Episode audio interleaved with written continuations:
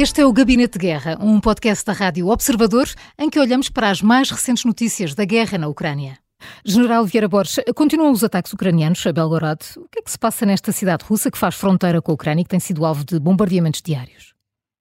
Eh, esta cidade fica a cerca de 80 quilómetros, cerca de 80 quilómetros de, de, de Kharkiv, eh, e é uma cidade que tem, digamos, sido importante para a Rússia em, em termos do apoio às operações naquela zona.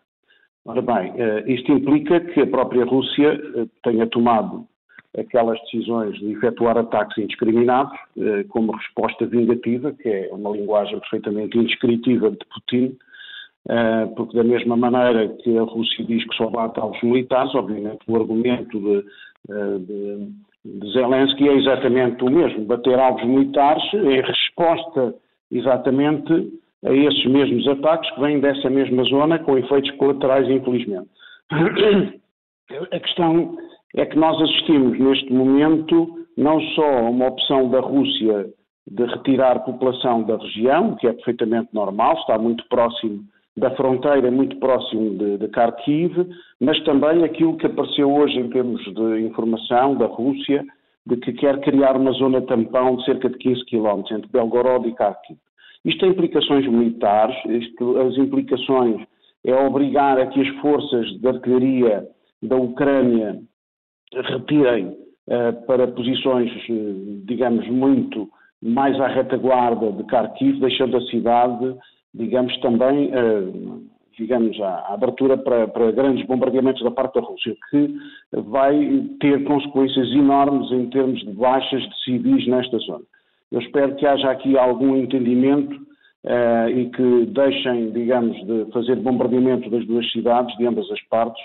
Uh, independentemente disto, aquilo que nós temos assistido, como sabemos, são os ataques maciços nos últimos dias. Uhum ataques maciços com, com imensos mortos e feridos uh, da parte da Rússia sobre a Ucrânia, uh, obviamente que levaram, em termos militares, se me permitem, uh, digamos, a, problemas enormes, dignadamente aquilo que tem a ver com o revestimento de mísseis antiaéreos. E neste momento eu assisto, efetivamente, àquilo que, que é uma menor eficácia da antiaérea e da defesa aérea no seu conjunto, que inclui obviamente outros sistemas de armas, designadamente a própria aviação, mas uma menor eficácia, eh, eh, menor eficácia é essa que implica baixas humanas de civis. E, portanto, não é só a questão dos objetivos militares, não é só a questão dos objetivos de infraestruturas de energia, designadamente as tais mil cidades e aldeias que ficaram sem energia e que obriga à importação de energia, inclusive da Roménia e da Eslováquia,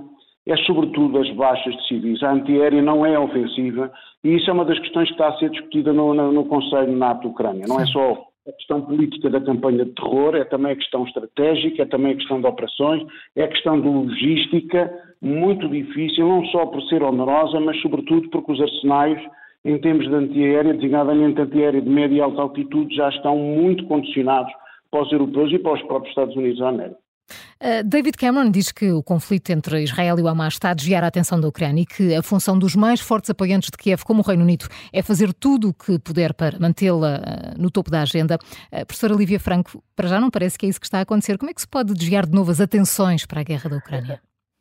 Sim, eu, eu, acho que nós temos notado nos últimos meses um, eu direi, exasperante desinteresse que de Sim. alguma maneira é classificado como cansaço da opinião pública, uh, sobretudo ocidental, em relação à situação uh, na Ucrânia.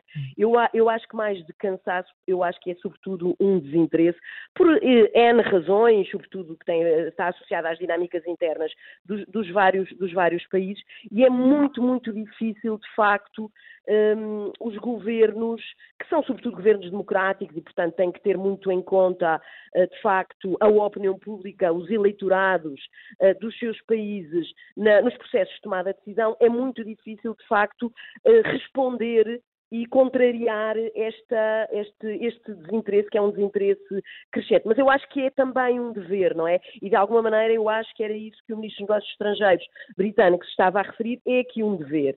Hum, a posição eh, ocidental nos últimos meses também tem sido uma posição mais defensiva e mais, digamos assim, de preocupação com a contenção do que propriamente aquela posição mais original no sentido de reforçar a capacidade da Ucrânia numa lógica mais até de dissuasão da ação da própria Rússia. E até parece que nós estamos aqui um bocado mais convencidos agora que já são passados praticamente três anos desde o início da guerra na Ucrânia, estamos mais convencidos do poder que a Rússia tem e da capacidade que a Rússia tem do que estávamos até no princípio, não é? Porque no princípio estávamos convencidos que era possível e que era necessário, sobretudo, uma resposta. Agora parece que estamos menos convencidos da nossa capacidade, capacidade de dar essa resposta à Rússia. E, portanto, há aqui como que uma espécie de mito da invencibilidade, invencibilidade do, do Kremlin e da Rússia, que parece estar agora aqui muito a atuar e que a questão do, de Israel e do Hamas também aparecem aqui como uma justificação para dizer, ah, pronto, por isso temos se calhar mais razões agora para nos preocuparmos com o que se passa no Médio uhum. Oriente e deixarmos mais de lado o que se passa uh, na Europa de Leste. Parece-me que isso é, é muitíssimo perigoso. De facto, o Kremlin e a Rússia não são invencíveis.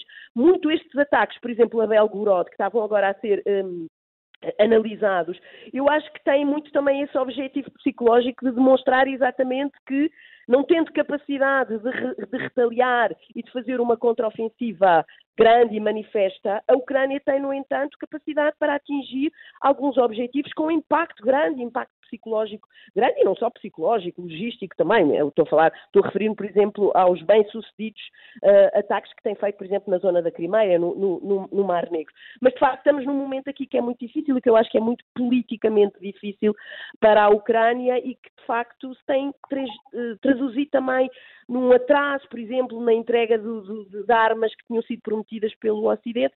Portanto, acho que vai ser um inverno difícil. Vamos esperar que, entretanto, a opinião pública, nomeadamente os países ocidentais, que são os países parceiros da Ucrânia, de facto perceba verdadeiramente o que é que está aqui em causa e que a Ucrânia, evidentemente, terá, se tiver o apoio devido dos países ocidentais, capacidades para responder a esta uh, invasão da, da Ucrânia.